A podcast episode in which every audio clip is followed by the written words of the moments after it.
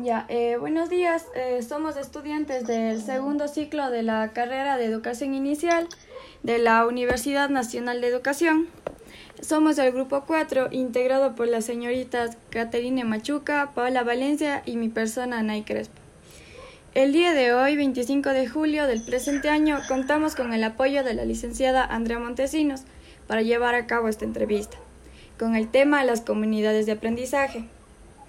La licenciada es docente del primer año de educación básica de la Unidad Educativa Salesiana María Auxiliadora de la ciudad de Cuenca. Muy, buenos días, Andrea. Es un gusto recibirle en este espacio. Muy buenos días, chicas. Eh, un gusto también poder ayudarles en este espacio. Eh, estoy presta y dispuesta para cualquier inquietud que ustedes tengan. Ya, muchísimas gracias, Andrea. Eh, a continuación vamos a realizar una entrevista eh, cuyo objetivo es conocer el rol que desempeña la familia y la comunidad en, el en la participación sobre el ámbito educativo y el aprendizaje de los niños y niñas. A continuación vamos a proceder con las preguntas. Eh, ya, muy buenos días, licenciada Andrea Montesinos. mi nombre es Caterine Machuca. A continuación la primera pregunta. ¿Cuál fue el motivo por el cual decidió ser docente y cuántos años lleva a cabo tu profesión? Buenos días, Caterine. Respecto a tu pregunta, eh, en realidad el motivo por el cual yo escogí esta carrera es porque me gustan muchísimo los niños. Primero, esa sería la respuesta. Eh, me gustan mucho los niños, sobre todo en edades tempranas. Entonces, el educar a, a pequeñitos realmente me apasiona. Es una carrera que, que tiene eh, muchos objetivos y yo creo que en realidad eh, esta carrera es básicamente para personas con mucha paciencia y mucho carisma. Entonces considero que, que gracias a Dios tengo los dones de paciencia y carisma. Eh, me gusta mucho enseñarles a, a, niños, sobre todo, como les digo, en edades muy tempranas. llevo ya ejerciendo mi carrera nueve años en, en la labor ya educativa. Gracias. Mm, muy buenos días, licenciada. Bueno, mi nombre es Paula Valencia y bueno, ahora abordaremos temas más específicos para las siguientes preguntas. Eh, según su opinión, ¿es necesario que la familia y la escuela y la comunidad trabajen conjuntamente con el estudiante para lograr un buen nivel de aprendizaje y por qué? Buenos días, Paola. Mucho gusto.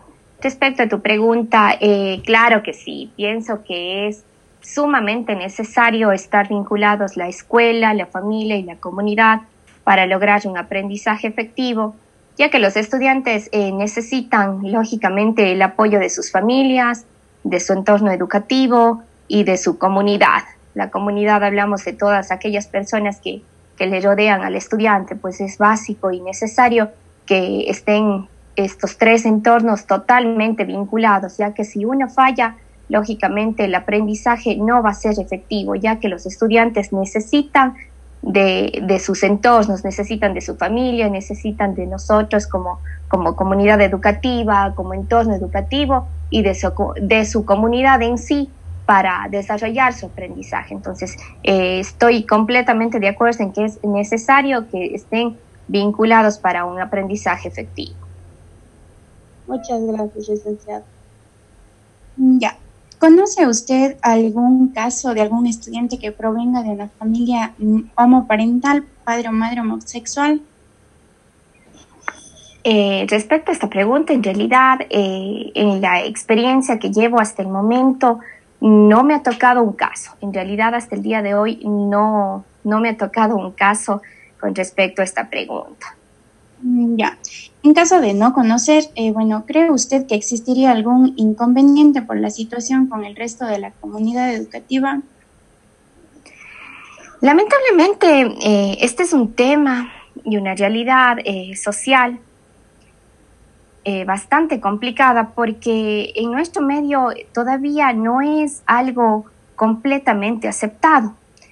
no todas las personas todavía están en la capacidad de aceptar a pesar de que esto ya sería algo básicamente normal y en, torno a las leyes esto está aceptado, lamentablemente la sociedad todavía no se encuentra preparada para este tipo de para este tipo de cosas. Entonces, en realidad, eh, sí, no le veo realmente complicado. pero eh, nosotros yo creo que como docentes eh, considero que manejando esta situación de manera adecuada podríamos tratar de sobrellevarla. Claro que vamos a tener obstáculos, porque como les, eh, como les digo, realmente es por la sociedad en la que nos desarrollamos.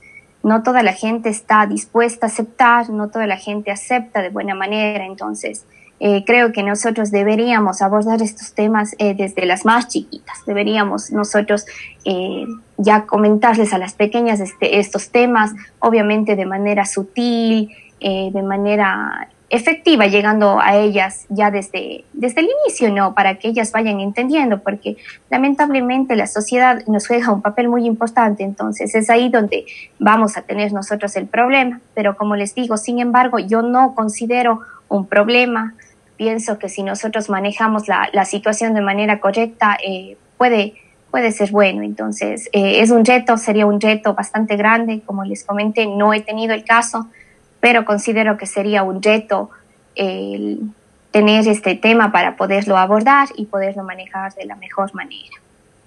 Muchas gracias, licenciada.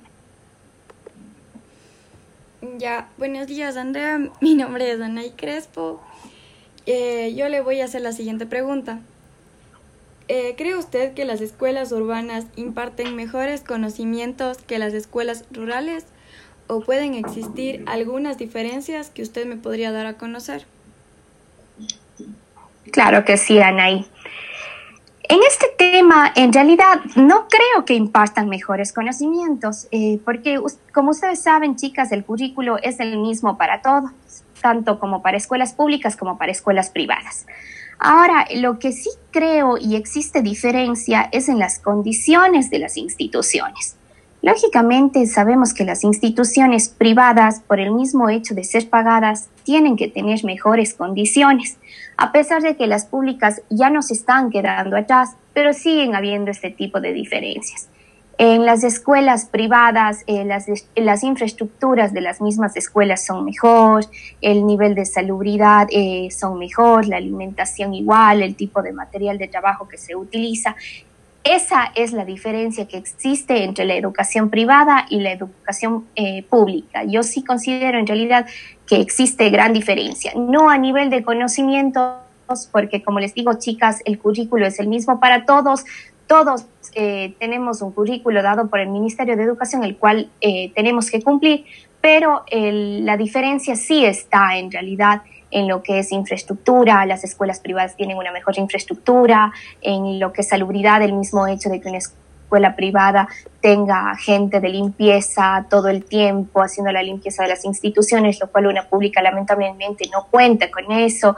A veces el mismo, los mismos padres de familia lo tienen que hacer y obviamente no lo hacen constantemente. Entonces, esas son las diferencias. La alimentación también, ustedes saben que en una escuela privada o los papás de los pequeños les mandan o el mismo o los mismos bares que tienen que siempre están en en constante revisión por el Ministerio de Salud Pública, lo que no pasa en los públicos, en los públicos ustedes saben que los pequeños reciben el reciben su lunch, pues no el mismo que les mandan a todos, que tal vez no sea tan tan efectivo, no sea tan beneficioso para ellos, pero eso es lamentablemente lo que lo que tienen, no al avance de lo que le, de lo que les pueden dar, el avance de lo que ellos pueden eh, obtener.